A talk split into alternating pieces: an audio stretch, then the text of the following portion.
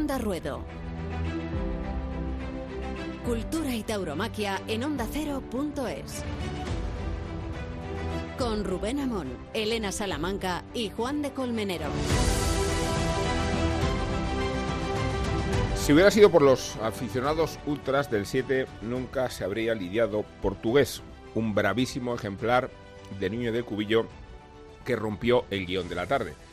No estaba bien visto para la afición más ortodoxa que un toro comercial, con todas las comillas que hagan falta, se llevara la atención, ni estaba previsto que el triunfador de la tarde pudiera ser Miguel Ángel Pereira, que toreaba fuera de casa, por así decirlo, y no porque le sea extraña la Plaza de las Ventas, siete veces ha abierto la puerta grande, sino porque estaba reconocido como el enemigo de Ureña, el torero mimado de Madrid, mimado con motivos. No es cuestión de poner los toreros en contienda. Sucedió la tarde tal como no la esperaban esos aficionados porque lo que hizo Pereira fue reventar las ventas, aprovechando y entregándose con este bravísimo animal. Fue un acto de generosidad y de entrega, el de Pereira dándole la panza de la muleta, pero sobre, sobre todo ofreciéndole toda la distancia. Nos recordaba esos cites lejanos de Antoñete, de Rincón. Y ese acto de generosidad tuvo como único obstáculo, como único contratiempo, la espada. Por eso Pereira no pudo abrir la puerta grande, y por la misma razón se produjo esa especie de resentimiento de esos aficionados que verían colmada su expectativa. Gran tarde la de Pereira, buena actuación también la de Ureña, que cuajó al primero de la tarde, contemple con despaciosidad y elevando esta primera parte de la feria de otoño a expectativas muy interesantes. Veníamos de una decepción, la mansada del puerto de San Lorenzo el día antes, y veníamos de una ilusión, la actuación de Tomás Rufo en la novillada de Fuente Imbro. Cuánta alegría nos ha dado ver que el escalafón plantea alternativas. Se da la circunstancia de que es el primer novillero que abre la puerta grande de Madrid en cuatro años. El último que lo hizo se llamaba Andrés Roca Rey. Manda Madrid, pero lo hace en competencia con Sevilla. Tiene gracia que los dos polos de la tauromaquia hayan coincidido en las fechas. Sevilla celebraba su Feria de San Miguel y no pudieron sumarse al éxito las grandes figuras, Manzanares Ponce, el Juli Morante, se han ido de vacío la Feria de San Miguel, pero ha habido dos circunstancias que deben destacarse. El Cid que se marcha, lo hace a hombros de los aficionados de Sevilla, cortó una oreja, pero le hicieron subirse a hombros, y se va un torero, pero ha venido otro, porque el protagonista de la tarde del domingo fue un toricantano, Ángel Jiménez, de blanco y oro, rompió Sevilla, triunfó y dio vida al escalafón.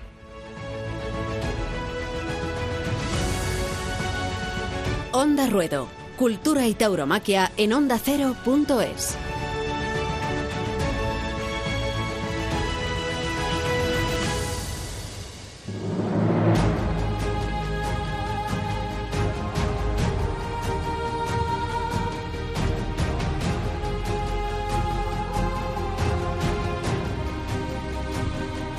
toro lo abuchearon de salida, lo protestaron, aparecieron los pañuelos verdes y alguna banderola de color verde también. Y al toro lo despidieron con una gran ovación. El toro se llamaba portugués. Prontitud, fijeza, nobleza, recorrido, clase, casta, motor. No sé cuántas cualidades sumó ese toro. Y no sé todavía, queridos Juan de Colmenero y Elena Salamanca, qué tiene que pasar en las ventas para que se pida la vuelta al ruedo de un toro y por qué los presidentes ni siquiera en esos casos apelan a su soberanía, porque la ejercen para discriminar las orejas, pero no para primar los toros. Lo digo por la generosidad del toro y lo digo por la generosidad del torero. Bueno, el triunfo fue eh, conseguir mantenerlo, porque imaginaros que devuelven ese toro con las protestas que habían empezado y que nadie se esperaba y imaginaos que nos quedamos sin ver a, a Portugués, ¿no?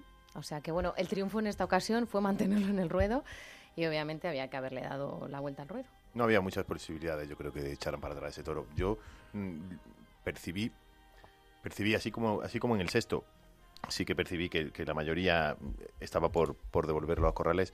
En ese quizá no, no, no tanto.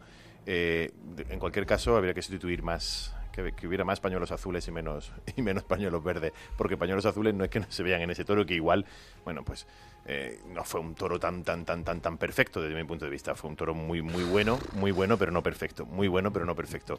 Eh, eh, en cualquier caso, en cualquier caso, porque yo creo que lo hizo bueno al toro, lo hizo bueno Miguel Ángel Pereira, que mm. estuvo sensacional. Es una de las tardes más, más felices de Pereira, de las más rotundas. Había abierto la puerta grande este año eh, con discusión y en cambio esta mm. vez no la ha abierto sin discusión, ¿no? Sí. Ha sido más unánime la vuelta al ruedo de la Feria de Otoño que la salida a hombros de la Feria de San Isidro. De hecho, de hecho, efectivamente, el triunfo de ayer fue mayor incluso, ah. fue mayor, para él, para él, eh, en cualquier caso, porque, porque bueno, hubiera sido ya redondo matar como, como quería matarlo en el centro del ruedo el, al toro, pero, pero para él incluso yo creo que se ha quedado con mejor sabor de boca las no orejas de, ayer que las dos orejas de, San Isidro. Porque estuvo muy protestada y, con razón la segunda oreja en San Isidro. Fijaos lo que impresiona en Madrid eh, dar distancia a un toro, ¿no? Tener la capacidad, porque cuando eso lo hace un torero, en realidad se está exponiendo al lucimiento del propio toro, ¿no? Ahí es cuando yo puntualizo la, con, con entusiasmo, ¿no? La generosidad y la entrega de Pereira. Exhibirlo, ¿no? cuando el toro se venía de lejos galopando de 50 metros, ¿no? Es un acto de, belleza y de, entrega. Es una cosa espectacular. Tú recordabas a César Rincón o Antoñete o el propio Julio Aparicio, ¿no? En aquellas faenas que se han quedado en la memoria. ¿Por qué no lo, y no lo hacen mucho? Es decir, muchas veces no dejan espacio. Porque algunos. Pero es que verte venir ese toro una y otra vez, aguantarlo y templarlo, eso es muy difícil, ¿eh? Someterlo, poderlo. El toro tenía fijeza. El, el problema que tiene Pereira es que hace cosas muy difíciles con mucha facilidad. Entonces, mucha gente que está en el tendido no se entera de lo que ese hombre estaba haciendo en el ruedo desde el primer toro de la tarde. Y con ese toro pasó lo mismo. O sea, citar ese toro desde donde se venía, en Madrid, y después ralentizar esa embestida y templarlo, que es lo difícil en esto, eso es muy difícil. Y en la siguiente tanda volverlo a hacer. Entonces, ¿por qué no se hace? Bueno, pues porque es muy difícil. Lo que yo digo es que eso lo hacen muchos toros y no todos quieren exhibir eso, pero porque mm. también hay que aguantar, No todos quieren exhibir lo que hace, lo que hizo ayer Pereira o lo que han hecho en algunas otras ocasiones. Es decir, que hay muchos toros que se pueden venir también de largo, pero que prefieren no hacerlo. Tampoco estamos habituados a que la plaza consiga acallar y, y rebajar las protestas de los aficionados beligerantes del tendido 7. Es verdad que hablamos del 7 con una generalidad, sí, pero que, no es así. sabemos a quiénes que nos cada estamos vez, refiriendo. Que cada vez es menos así. Pero ayer se produjo un cada vez ¿no? y se responde. Bueno, Elena, de hecho, bueno, ayer digo el domingo, porque en realidad este programa lo emitimos los miércoles, pero tenemos que centrar las fechas, ¿no? El domingo, el último festejo, el último domingo de septiembre, ¿no? Que tú viviste en, en, la trinchera prácticamente sí, a la tarde. Sí, sí, tuve mis más y mis menos allí en, en el tendido, pero yo estaba en el 8, o sea, la cuestión es el tendido 7, bueno, no, son ciertas personas que en días de lleno son como los niños pequeños que se ponen insoportables cuando viene gente a casa, ¿no? Pues esto es lo mismo, se llena las ventas de, como ellos decían, eh, de gente que no viene a los toros nunca, que aquí hay que venir todos los días. Bueno, todos los días no, que cada uno venga cuando le dé la gana y aplauda lo que le dé la gana. Entonces esos ciertos días están particularmente insoportables y más cuando encima quieren tomar partido por un torero de manera injusta además porque bueno tú puedes defender a tu torero pero no arrastrar a una masa para que vayan en contra del otro y a favor todo con este oye vamos a dejar tiempo que vayan sucediendo las cosas y vamos valorando sí, porque yo creo que, efectivamente el, guion de la corrida estaba predispuesto al triunfo de Ureña y parecía un derby, ¿no? A mí eso me parece peor. Que, jugaba fuera de casa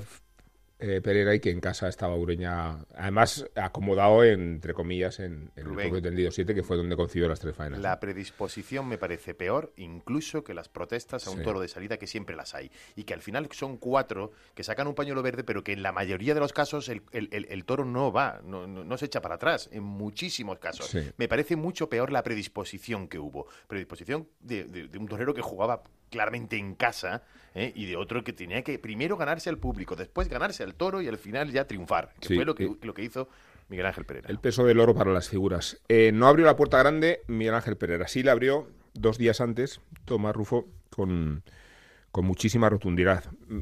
¿Qué tal? ¿Cómo estamos, Tomás? Hola, buenas tardes. ¿Qué tal? Enhorabuena, ¿eh? Muchísimas gracias. ¿Te ha dado tiempo a asimilar ya, después de estos días, lo que es salir a la calle al calambros? Bueno, pues la verdad que todavía no, no soy muy consciente de, de lo que ha pasado, pero la verdad que lo, he disfrutado mucho y, ya estamos otra vez vuelta al día a día a los entrenamientos. Fíjate, destacábamos de la actuación de Pereira la entrega, podríamos destacarla de ti igual, ¿no? Esa entrega. Bueno, yo eh, no, no es que haya toreado mucho, pero cuando creo que cuando una persona se entrega, la gente lo valora. Hmm. Has toreado poco en realidad. ¿Cuántas novedades en total desde que debutaste el año pasado en, en Talavera? Pues el año pasado toreé cuatro novilladas y este año es la séptima la que he torado en Madrid. La esta de, Feria de Otoño es, ha sido la séptima. ¿Y en Madrid cuántas? ¿De las once que mencionas? Tres. Digo que es que es un bagaje de una exigencia, ¿no? Sí, la verdad es que mm, mi caso pues era pues irme a Madrid a jugarme todo porque no tenía prácticamente nada. Y bueno, pues me dieron la oportunidad de, de en Madrid y mm, yo lo vi así, ¿no? Vi que, tenía que ir para, arreglarme un poco el futuro. Mm. Pero se te vio con, con muchísima concentración y, muchísimo, no sé, dominio del, del espacio y del, y del lugar, ¿no? Porque las ventas es una plaza que intimida, pero a ti se te vio con una contundencia y una soltura que a mí me impresionaron. Sí, la verdad es que eh, para mí lo fundamental es mm, cada tarde llegar muy mentalizado y, y no salirte en ningún momento, ¿no? Eh, aunque no sea tu, tu novillo, estar igual metido en la tarde porque eh, ha dado la ocasión que ha sido en, Madrid, pero, pero todas las plazas lo merecen, ¿no? Vean a una persona que está muy metida en la tarde y creo que igual el público que paga una entrada pues lo valora. Mm, eh, estamos en estos tiempos de, de mucho aprecio del torero estético, también de los toreros de quietud de, de Arrimón. Eh, tú pareces un híbrido, se te vio con muchísimo valor, ¿no? Con, con, mucha quietud, con mucha verticalidad, pero también muy preocupado por el sentido del temple. Hombre, la verdad es que, mm, pues eso, al estar muy poco toreado me, me, centro mucho en, en las faenas y, bueno, pues intento siempre entender a los animales y me gusta mucho, pues creo que como a todo el mundo, templar a un animal y, y poder desarrollar lo que, lo que uno lleva dentro. Hmm. El lote fue bueno, ¿no? El de Fuente Imbro, pero también exigente, ¿te parece? Sí, a mí la verdad que la novillada me gustó me gustó bastante, eh, sin duda alguna yo creo que me llevé el mejor, mejor lote y fue un lote bueno, exigente y con calidad. Yo creo que, que, que bien, ¿no? Eh, me gustó, me gustó mucho mi lote. ¿Qué tal, Torero? Soy Juan de Colmenero. Enhorabuena, de verdad, porque, porque yo creo además hacen falta. La última puerta grande que se abrió en las ventas. Sí, lo, hemos adelantado antes. Sí, fue, fue Rocarrey. Y Hace cuatro años. Eso no sé si te pesa, si lo has pensado, si, si te pesa un poco en la, en la, la responsabilidad de la brante. Dices, se me arregla para que se me arregle un poco el futuro, has dicho. Indudablemente, abrir una puerta grande eh, de Madrid y yo, yo, creo que eso te, bueno, te, va a llenar bastante, bastante terreno. Pero, eh, ¿empiezas a notar algo el, el, el peso de esa responsabilidad? La verdad es que no me pesa, más me ilusiona Mm. ¿no? Me, me, ilusiona porque eh, siempre he dicho que, que después de, de estas tardes, pues, mm, detrás de estas tardes, perdón, eh, hay mucho, muchos, muchos esfuerzos y que la gente, pues, gran parte no lo, no lo sabe, pero bueno, eh, es muy bonito abrir la puerta grande de Madrid y ojalá y, y vengan muchas. Hola Tomás, soy Elena. Elena Salamanca, ¿qué tal? Enhorabuena lo primero.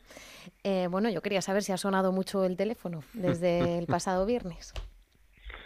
Bueno, sí, la verdad es que la gente eh, te muestra su cariño y, y, su ilusión también, ¿no? Que pasó eh, esa tarde y la verdad que, que es muy bonito mm, verlo, ¿no? Porque es de agradecer que la gente se acuerde de ti y bueno, pues la verdad que me transmite mucha ilusión. ¿Y para contratos? Bueno, la verdad que no, mi teléfono, las empresas no lo tienen, ¿no? tendrán el de mi apoderado y yo me centro en eh. entrenar y, en estar preparado para cuando lleguen las ocasiones. Ya intentamos dárselo de alguna manera, a ver si, a ver si hay suerte. Pero bueno, todavía te quedan compromisos esta temporada bastante importantes, ¿no? Sí, me queda Arnedo, y, Zaragoza. La verdad que es una fecha que me ilusiona mucho y muy importantes. Eh, Tomás, hemos hablado en este programa de el abandono del escalafón de novieros. Eh, es verdad que será la circunstancia de que hay escuelas, pero falta eh, ese periodo de transición que va de salir de la escuela a torear con caballos, ¿no? Y que hay muy pocos espectáculos con caballos para vosotros. Y, nunca ha habido un escalafón tan deprimido, ¿no? Me refiero al hecho de que en realidad hay muy pocas oportunidades y muy pocas ocasiones de, de placearse. Bueno, la verdad que, como ya, ya hemos hablado antes, pues soy, muy pero ha habido novilleros importantes estos estos años atrás y, y actualmente también lo, lo sigue habiendo. Y bueno, pues la verdad que sí, porque eh, el tema de festejos eh, cada vez hay menos, pero bueno, yo creo que eh, a todo el mundo le llega su oportunidad, ya sea de una manera o de otra, y, y a cada uno que le pille preparado. Bueno, Tomás, pues te damos la enhorabuena desde aquí. ojalá tengas tiempo para hacerte noviero, porque encima torear en Madrid significa torear novillos que son toros, ¿no? No sé si el, tamaño del trapío te, ha impresionado respecto a otras noviadas, aunque es verdad que en algunos pueblos salen más grandes todavía. Sí, bueno, la verdad que eh, este año he matado novilladas muy fuertes, pero bueno, al fin y al cabo el toro sale en todos lados ya y hay que mentalizarse para ello porque tenemos que ser conscientes de que en ningún lado sale ningún lado mm, prácticamente de lo es importante, ¿no? Sale un novillo pequeño y en todos lados sale ya un novillo con, con expresión de toro y cuanto antes te hagas la idea, mejor. Enhorabuena y mucha suerte. Y muchas gracias. Muchísimas gracias. Muchísimas gracias a vosotros. Enhorabuena.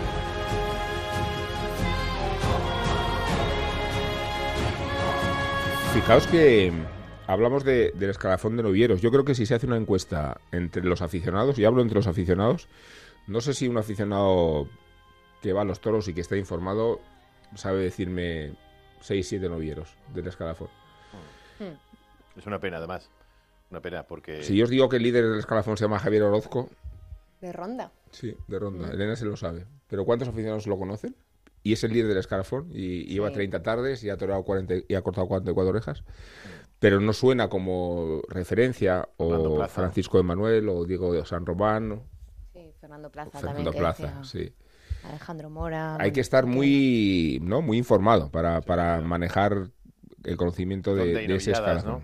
Mm. Se intenta hacer una... Se intenta, ocurre lo siguiente, en, pequeños municipios y en, eh, apuestan un poco por reducir los festejos y hacer o rejones o hacer una corrida de toros. Y, y, muchas veces, ¿qué es lo primero que prescinden? Pues de la noviada, ¿no? Que antes era algo muy... Obligatorio, sí. Algo casi, casi, casi obligatorio. Eso sigue ocurriendo afortunadamente en Madrid, pero en pocos sitios como ese, ¿no? Y aparte de las corridas que hay de, de concurso para los, para los propios para los propios novilleros, ¿no? Y, es algo que se, que se está perdiendo en el resto de España, excepto en Madrid. ¿no? Y es verdad que la repercusión fuerte que tiene un festejo pues es una plaza de primera. Y es verdad que en plazas de primera eh, las novilladas son escasas. Quitamos Madrid, que es una plaza de temporada.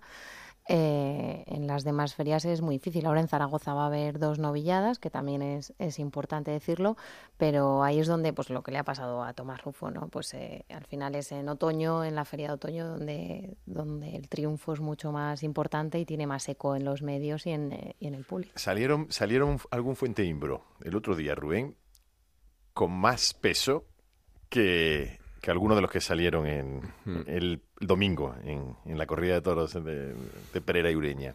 Algunos novillos de Fuente Imbro con 524, 530, 540 kilos. Novillos, ¿eh? O sea, claro, el novillo, luego, luego te sale un toro con 540 y también es un toro, ¿no? Pero, pero es tremendo, ¿no? Bueno, por terminar de destripar la Feria de Otoño, que hemos hablado de, del mano a mano, del triunfo de Pereira, hemos hablado del éxito de Tomás Rufo y su puerta grande ha habido un agujero negro que nos ha decepcionado a todos, ¿no? Porque no es que tuviéramos confianza demasiada en la corrida del puerto San Lorenzo, que es una divisa a tener en cuenta, pero que no está en su mejor momento. De hecho, este año Madrid y el pasado, con excepción de un gran toro que le tocó a Ureña, por cierto, uno de los toros de la feria, eh, no inspiraba mucha confianza. Qué decepción, ¿no? Porque el cartel de Luque, de Juan Leal y nuestro Juan Ortega nuestro, porque prácticamente es una creación nuestra. es, nuestro, tenemos siempre confianza y siempre le sale, ya no siquiera el lote, la corrida entera nefasta, ¿no? Estamos esperando, esto es de paciencia. Qué decepción, digo, la corrida del puerto, ¿no? Absoluta, absoluta. Pero, pero, pero además no se salvó ni uno. Es que empezaron a hacer amago, ¿no? El primero que quizá fue el único que, que, pudo decir, venga, a ver si se puede sacar algo, pero en, en, absoluto. Fue, fueron todos eh, mansos, con poca fuerza, eh, sin ninguna entrega. Y bueno, eh, es algo que le ha ocurrido al puerto en esta feria de otoño, le ocurrió en San Isidro, le ha ocurrido en Pamplona, está empezando a ocurrir demasiado. Bueno, es un año malo. pues malo. O sea, el puerto ha echado toros muy buenos, tardes de Puerta Grande en Madrid en concreto. y este año es malo, pues sí. Oye, esto es lo, lo, difícil, ¿no? De los ganaderos. La verdad que tiene que ser muy desconcertante, pues eh, pensar que te están saliendo las cosas bien y que al año siguiente, sin haber cambiado nada, no te sale nada bien. Entonces, bueno, es verdad que fue una pena. A mí me dio mucha pena que no embistiese la corrida. El segundo toro es verdad que si tenemos que salvar algo, pues bueno, a lo mejor mm, yo creo que no fue la mejor tarde o la más acertada de, Juan Leal. Eh, pero bueno, era por salvar algo, ¿no? Pero es cierto que, bueno, pues en general la corrida pues no sirvió y no... Y, bueno, y la tarde fue así por culpa del ganado, pero toca este año que no vista que no le envista un toro al puerto. ¿Qué os parece si brindamos con la firma de Nacho y Bernal? ¿Os parece bien, no? Me parece estupendo, además por lo que queda por torear, ¿no? Que tenemos ahí a, Antonio Ferreira y tenemos también... Eh, sí, ahora hablamos de, de lo que nos falta de otoño y de lo que ha pasado en la Feria de San Miguel de Sevilla.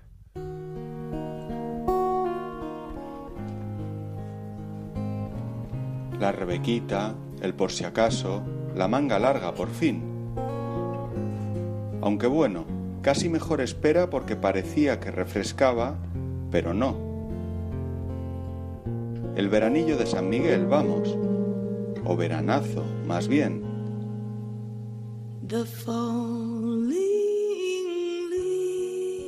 Veranillo de San Miguel en la maestranza, de San Otoño en ventas y ya en el horizonte el pilar también, sembrado de lances por misericordias. Qué bonito nombre tiene la Plaza de la Misericordia, por cierto. Y qué bonito es ir a los toros con fular, hecho un pincel. Misterios del clima. No han caído ni tres gotas y desde la arena ha brotado un Tomás Rufo mientras el telediario decía que se muere Thomas Cook. Hoy sale el brindis otoñal. ¿Qué le vamos a hacer? Es lo que hay con este caer de hojas y legislaturas. Brindis al otoño. Me callo a condición de que dejéis la música sonar. Atentamente, al abrigo de los toros, firmado, ¿qué más da?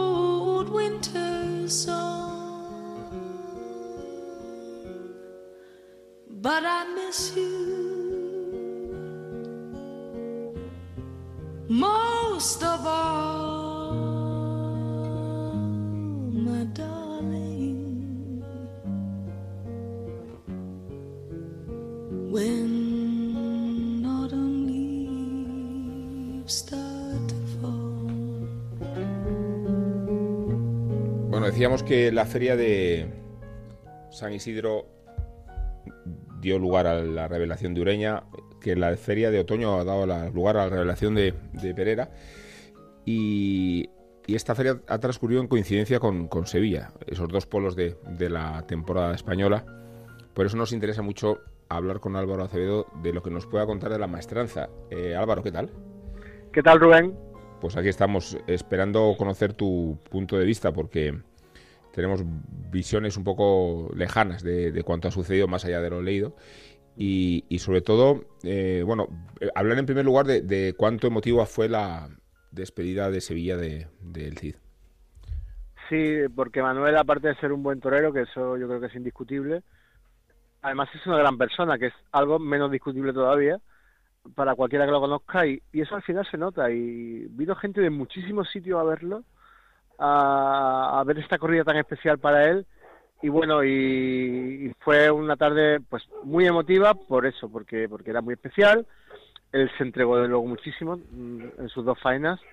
Eh, yo no sé si le, tocó el mejor lote o, fue el que casi que los hizo mejores a los toros, pero lo cierto es que, que hubo momentos muy bonitos en, la tarde y, y, bueno, y al final hubo una oreja que premiaba un poco pues el conjunto no ya de toda su actuación que también sino de su trayectoria no eh, fue un, un, día bonito no puedo fondo porque en realidad eh, una de las cosas que ha marcado esta feria de San Miguel ha sido el bajo nivel ganadero la verdad han vestido muy muy pocas reses y, y bueno y, y, eso ha marcado toda la feria no pero pues yo creo que eh, sin tener una despedida de Sevilla soñada, porque el toro no entiende esas cosas y no te puedes poner de acuerdo con él, pero sí que estuvo a un buen nivel. Yo diría que ahora mismo, la verdad, y lo digo, yo no he sido nunca un, un gran, digamos, partidario del fin, ¿no? no ha sido de mis toros preferidos, pero yo, tal como lo, he visto este año, la temporada que ha hecho este año, y por ejemplo otro día, eh, quizás este uno de sus mejores años de su carrera, de la mm. última fase, ¿vale? De los últimos 7-8 años, quizás este haya sido el mejor y en Sevilla volvió a ratificarlo. Dices que mm, las corridas no contribuyeron, la de Victoriano del Río y la de Daniel Ruiz, ¿no? Porque de otra forma es muy difícil explicarse que Ponce, Manzanares, Morante y el Juli, no quiero hablar de estadísticas, pero se han ido a cero, ¿no? Sí, en realidad han sido un novillo de, de Villamarta, con mucha clase, que le tocó a Rafael González, estuvo muy bien con él, un chaval con, con oficio, que bueno, muy resolutivo y que creo que, bueno, creo, no estoy seguro que mereció una oreja que, que no le dieron. Eh, yo creo que incumpliendo flagrantemente el reglamento del presidente.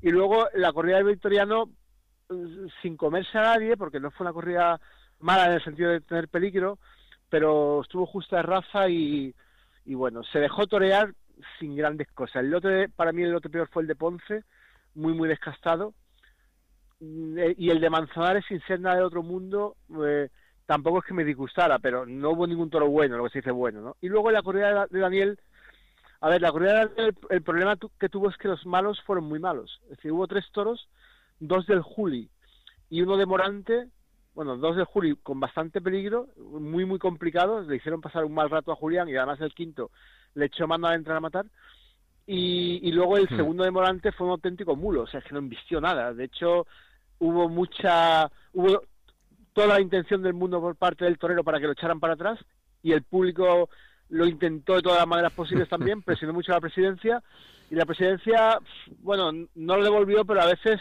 yo creo que ante esa falta tan escandalosa de acometividad y de raza, yo creo que a veces hay que incumplir el reglamento para velar por los intereses del espectáculo y del público, ¿no? Y en este caso, eh, con entradas a 80, 90, 100 euros, yo creo que ese toro tenía que haber ido para atrás. Pero bueno, no lo fue. ¿no? Pero luego hubo dos toros buenos, ¿eh? ¿eh? dos toros buenos cayeron en el lote de, de Ángel Jiménez, el chaval que tomaba, tomaba la alternativa. Pero insisto, mmm, fueron tan malos los malos que, que eso ha marcado mucho eh, la impresión general de la tarde y, de la propia ganadería. Decías, Álvaro, que los toros no entienden de ceremoniales, pero se portaron muy bien con Ángel Jiménez, ¿no? O sea, si alguien necesitaba ayuda ese día, era el toricantano, ¿no? Sí, sí, el primer toro suyo fue muy noble, el toro, con mucha duración, muy fijo. Estuvo bien con él, eh, sobre todo en mitad de faena para adelante. Al principio le cogió, le cogió el aire, no le cogió el aire, le, le tomó mucho veces la muleta, pero luego ya fue, fue soltándose, como tiene tiene personalidad y tiene torería, pinturería, mm, pues gustó mucho a la gente. Las tres últimas tandas fueron muy buenas, dos con la derecha y una con la izquierda, pero con la espada de, eh, matar la verdad es que no, no acabó de tirarse, lo pinchó y bueno, mm, dio una vuelta al ruedo, hubiera cortado una oreja con, con bastante fuerza. ¿eh? Y luego el último toro se fue a, a la puerta de Chiqueros y le pegó una larga cambiada muy emocionante y, y lo toreó con el capote pues con mucha vibración. Y luego el toro Luego, en mitad de faena se vino un poco abajo, empezó un poco más a defenderse, la faena ahí se atrancó, pero el primer tramo sí fue un tramo de faena ligado y bien, la gente con él, a este lo mató, y bueno, un poco por conjunto, como premio, insisto, al conjunto de toda la actuación, le dieron una oreja que, bueno, pues que yo creo que le va a dar moral para el año que viene y le da, por supuesto, el aval para ser repetido en la feria. Ángel Jiménez un chaval que de novillera está muy bien en Sevilla, no es ningún niño, quiero decir, es joven, porque es joven, es un tío joven, pero ha estado varios años de novillero con caballo sin torear ni una, o sea, Hmm. de tres o cuatro años sin torear no cero, pero el chaval tiene ahora 26, 27 años, no es ningún niño, pero pero bueno, oye, el tío se ha ganado la, la alternativa porque ha tenido muy buenas actuaciones en Sevilla y es un torero que tiene personalidad, eh, no sé cómo anda de corazón, eso hay que eso el tiempo tiene que decirlo no tengo que decirlo yo pero bueno sabes que los taurinos son un poco eh, sobre todo cuando sale un torero con, con buenas maneritas enseguida intentan achacarle que a lo mejor no tiene valor no bueno vamos a ver qué pasa con el tiempo ¿eh? de momento tiene personalidad que eso ya es mucho y en Sevilla el público en general la verdad es que se quedó encantado con él ¿eh? Eh, iba a preguntarte qué balance haces tú de Morante, no de la temporada, sino de sus apuestas de Sevilla, que yo diría que ha jugado toda Sevilla ¿no? este año, por, por la feria y por, por el remate de San Miguel. Eh, desde luego, yo sigo teniendo como mis mejores momentos del año los lances de la feria de abril.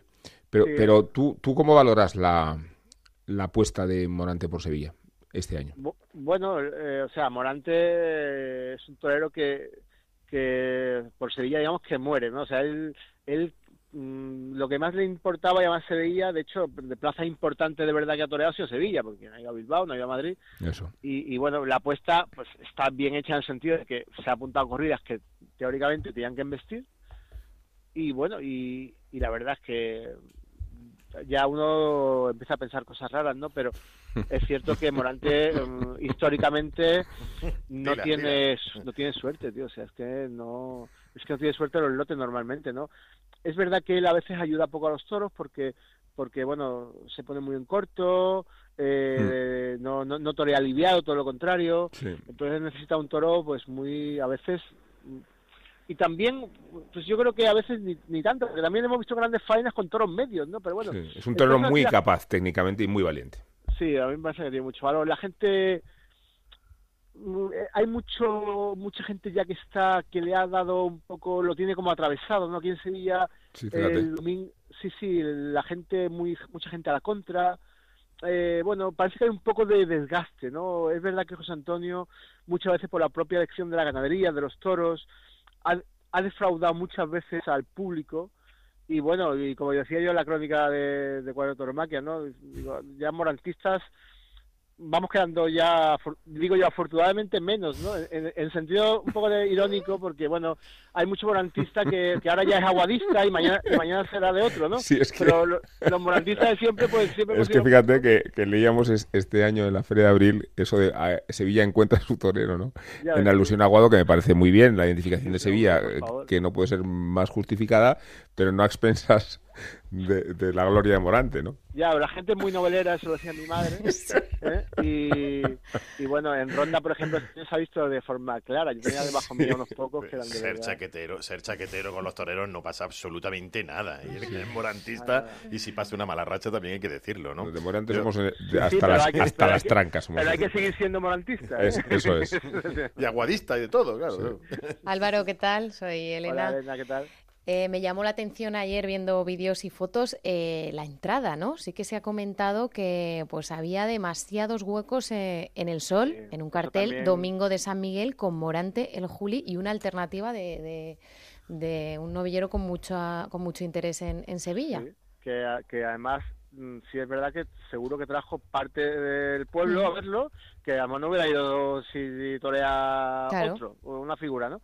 Bueno, eh, el domingo de San Miguel, a ver, esto, o sea, las figuras del toreo llevan, llevan pues 20 más de 20 años, son Sí. dos figuras de más de 20 años Sí. la alternativa, para que son muy buenos los tíos, ¿no? Son dos, son dos fuera de serie cada uno lo suyo, ¿no? Pero llevan más de 20 años, entonces hay un desgaste y luego mm, el, aquí en, en la Feria de San Miguel el sábado siempre es el día mejor porque toda la gente que viene de fuera el domingo ya tiene que irse, o sea, es que el que vive en Santander ya el domingo mm, se va por la mañana, ¿sabes? Viene el sábado. Y el último Entonces AVE a Madrid es muy pronto, que no lo Claro. entiendo. Que el último AVE a Entonces- Madrid sea a las 9 de la noche, el domingo. Entonces, bueno, efectivamente, pero entonces eso, bueno, ya sabes que los taurinos de hoy, que son los genios estos que manejan hoy el toreo, pues a lo mejor son incapaces de darse cuenta, ¿no? Pero eh, y luego estamos deseando de que haya de que haya tres cuartos de plaza para Claro, para- para, bajarle para- el dinero para a los toreros, claro. Sí, no, y además, y, y los, propios- los propios aficionados, ¿no? Yo creo que, que enseguida por las redes sociales y eso, mira, tres cuartos de plaza. No, y para eh, empezar a decir que cada vez va menos gente y que, que no se yo el llena. sábado, yo el sábado ve- veía que hay llenazo todavía en Sevilla, la verdad, que habremos visto, llevamos 30 años viendo a Enrique Ponce, eh, 29 y medio al CID y, y, y, y 20 y 28 y medio Manzanares, ¿no? Y No, aquello los estaba 30 hasta- de Ponce, lo has dicho con una exageración, pero no es una exageración. Ponce no, lleva no. 30 años de alternativa. Eso digo, ¿no? O sea, entonces, eh, estaba- aquello estaba hasta la corcha, lleno, lleno, llenísimo, a, a, a 80 pelotes, eh, como decía Sí. uno debajo mía, en la grada de sombra, ¿no? Y Sí. que ahora ya va entendido alto. Entonces, bueno, no, no habrá tampoco afición. ¿eh? Lo que pasa es que, bueno, la verdad es que sí es verdad que, hombre, para toreros de alto caché y grandes figuras como Juli Morante, los dos juntos una tarde, y ver esos huecos Sí. en la plaza, bueno, es significativo. ¿eh? No se esperaba, porque en San Miguel siempre va mucha gente a los toros, pero, mm, bueno, así ha sido, ¿no? Bueno, Álvaro, pues muchas gracias. Vamos a recomendar a nuestros oyentes los cuadernos de tauromaquia. Yo creo que, es, que es una publicación modélica, de estética, de forma y de contenido. Y, y a veces nos preguntamos por qué la estética de los toros está tan mal planteada en los medios y por qué algunos medios todavía no saben extrapolar a, a la estética de la prensa toda la belleza que, y plasticidad que tiene el mundo de los toros. Y en la forma y en el fondo, Cuaderno de Tauromaquia es una publicación ejemplar. Así Muchas que gracias. Sí, ya sabes que sí, que si alguien lo quiere, nos está escuchando, que le ha quitado de, un poco cansado de las distribuidoras, le ha quitado de todos los kioscos, así que a través de la web se puede adquirir. Y bueno, y nada, y esperemos seguir mucho tiempo. Hemos estado casi un año parados, eh, intentando reconducir un poquito la situación. Pero la reaparición Bueno. ha sido tremenda, Álvaro. Hemos reaparecido bien, ¿no? Pues ahora hay que seguir, que es lo malo, ¿sabes? ¿no? Muchas gracias. un fuerte abrazo. Gracias. Un abrazo. Venga, un beso a todos. Hasta luego.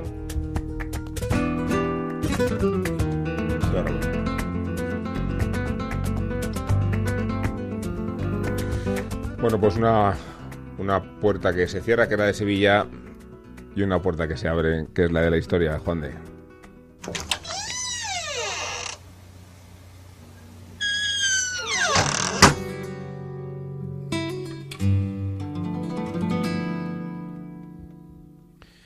Y seguimos repasando en nuestra Tauro Historia a toros históricos en Madrid, a toros importantes, aquellos que dejaron huella, aquellos de los que no se olvida el nombre, aunque no hubiera unanimidad en sus elogios o en críticas, como le pasó a este toro, que queremos o no, es historia, porque aunque se siga discutiendo 37 años después, es de momento el único toro indultado en la Plaza de Toros de las Ventas.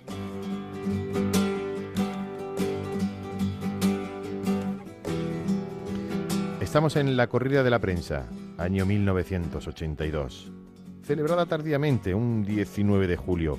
Nunca había habido, ni la hay, unanimidad en cuanto a si debió merecer dicho premio.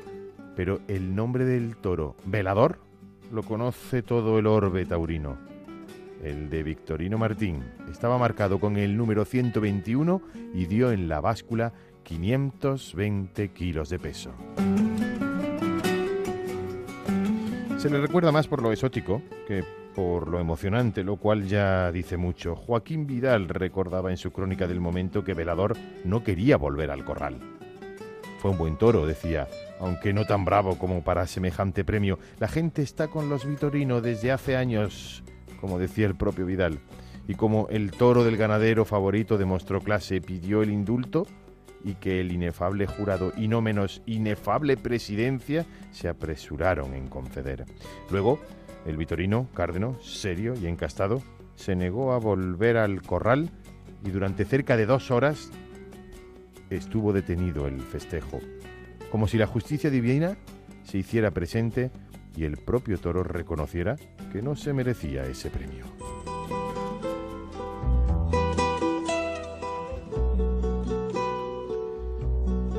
Y damos un salto en el tiempo. Y nos vamos al 1 de junio de 2016.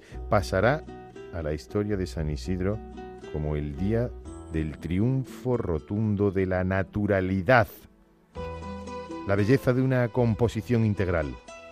La del astado de Victoriano del Río, por nombre Dalia.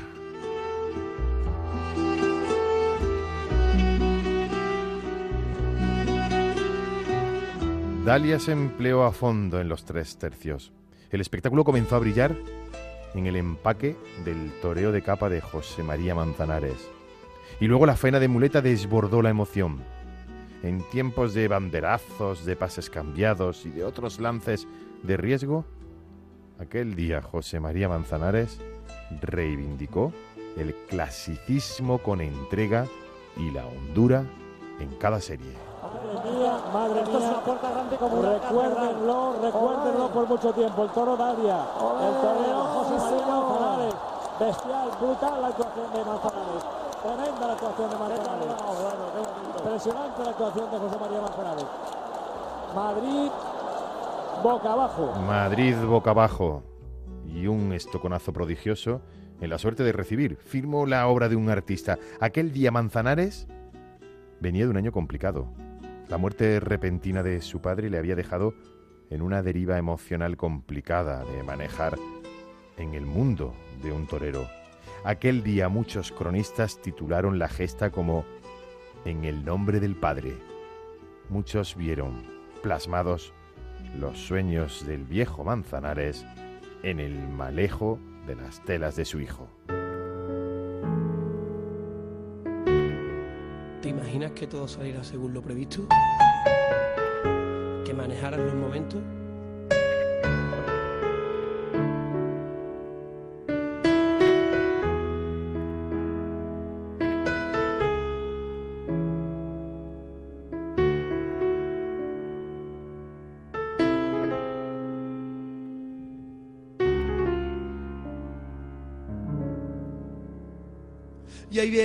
Inspiración, no te deja ni un momento. Y retrocedemos en el tiempo para adentrarnos en la inspiración, mayo de 1994, por obra y gracia de Cañego, de la ganadería del Currucén, y con el espíritu embrujado de un torero, de un artista, de Julio Aparicio. Viajamos a uno de los instantes más embaucadores de los últimos 30 años en las ventas. Qué imagen tan bonita, el torero en la boca de riego, entregado, ilusionado. Vente, le dice. Vente. Bonita esa imagen, ¿eh, maestro? Muy bonita. Qué bonito, se le va el toro, el público empuja para que el toro vaya. Julio Aparicio lo espera ahí en el centro del ruedo. Ahí se ha quedado en el sitio. Ahí se ha quedado bien colocado en el centro, Julito. Atención que ese boletazo va a ser muy bueno. Otro más.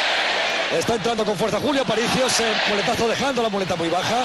El pase de pecho y tiembla la plaza de toros de Madrid.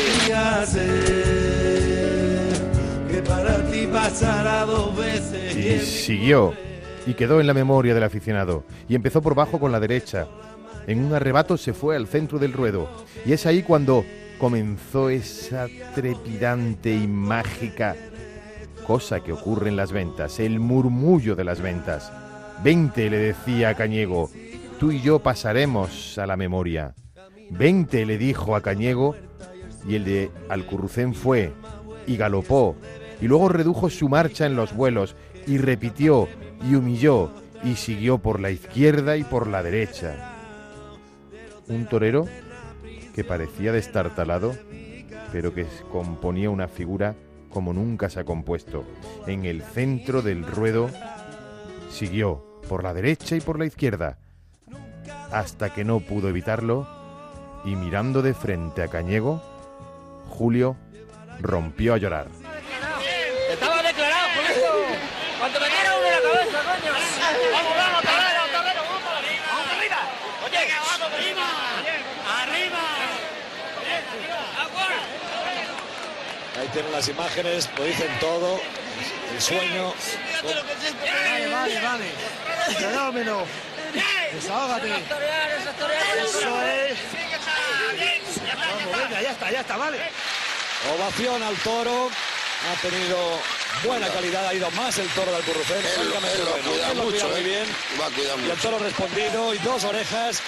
El hombre más feliz del mundo, maestro. inspiración. No intenté repetir aquella situación. Y esa noche de artes, de ratito de pasión. Date cuenta que la vida no es una ecuación.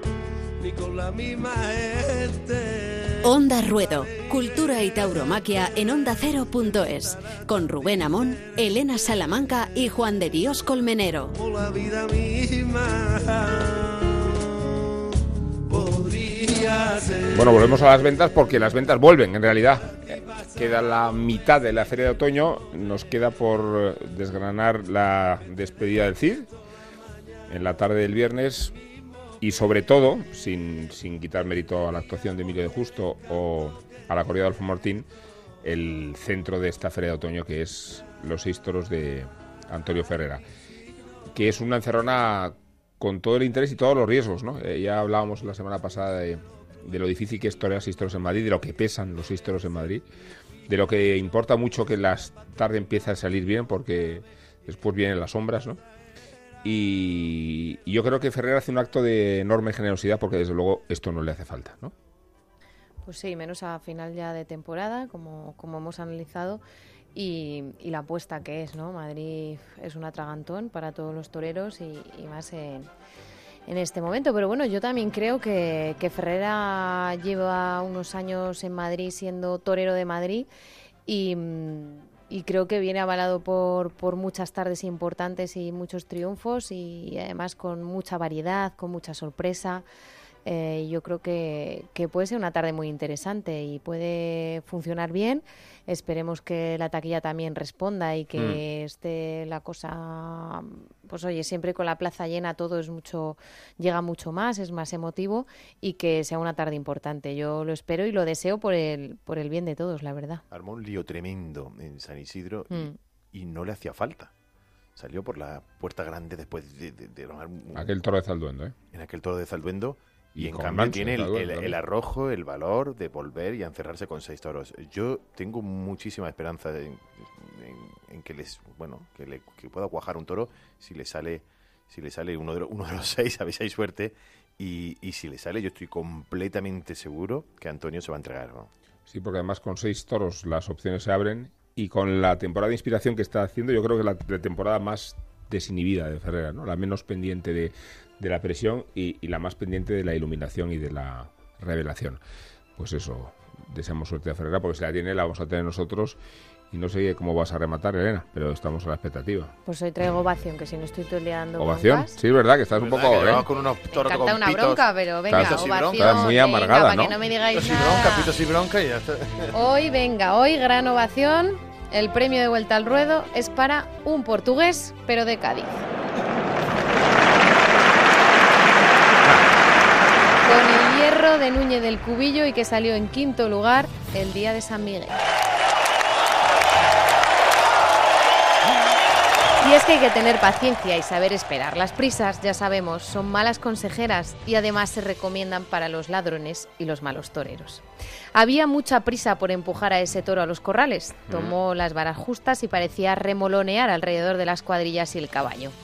Fue maltratado por ciertos abonados que se creen muy entendidos y no voy a generalizar. No, no es el 7, porque ese mismo día una parte del 7 se enfrentó a la otra parte del 7 y a algunos del 8 y a otros del 6 y parece que al portugués le tocaron el, or- el orgullo. Con sus cinco años cumplidos, bajo, rematado y con buenas carnes, un toro con cinco años no está ya para aguantar impertinentes, que tiene una edad, y decidió quitar la razón a quienes lo atacaron por falta de fuerza y bravura. Galopaba y humillaba, repetía, profundo, en cada inicio de, tanda, sitio, espacio, que se viniera de largo, para después templarlo y cuajarlo, y las ventas entregada. Metros y ventaja también al animal en las Bernadinas de despedida. Protestas a portugués, que aquí se vuelven ovaciones, y petardo de los que protestan a destiempo, sin paciencia, con prisas, creyendo que saben más que el que está abajo y adelantándose a una ciencia, la del toreo, que es tan impredecible como artística, que está viva y que por eso es mucho mejor esperar a que suceda y después actuar en consecuencia, y nunca al revés. Porque puede suceder que al toro al que le pedías insistentemente la devolución, con pañuelo verde incluido, sea de los más bravos y con más calidad de todo el año. Vamos, de vuelta al ruedo. Y cuando miras de reojo a tu vecino de localidad y sueltas un y lo querían devolver, él se siente aludido y te replica, mira niña, te lo voy a explicar, con esa superioridad moral, de edad y de género, sin saber si la niña sabe más o menos de toros que usted. y se intenta explicar y le intenta explicar que el toro era un inválido y que por eso sacó el pañuelo verde. Y la niña, a sus 35 años, le responde que sí, que es verdad, que el toro embiste como si fuera en una silla de ruedas. Y acto seguido se levanta para aplaudir con fuerza al bravo toro y al inteligente torero. Son las vivencias del día a día en una plaza de toros donde algunos confunden las protestas con la impertinencia, las reivindicaciones con el ordeno y mando, y con esa superioridad moral el domingo estuvieron a punto de cargarse un toro y una faena para la historia. Pero no fueron esos 100, aunque lo intentaron. Fue la espada la que le cerró a Miguel Ángel Pereira su octava puerta grande en las ventas, y a Portugués de Cubillo una merecida vuelta al ruedo y el recuerdo perenne de los verdaderos aficionados.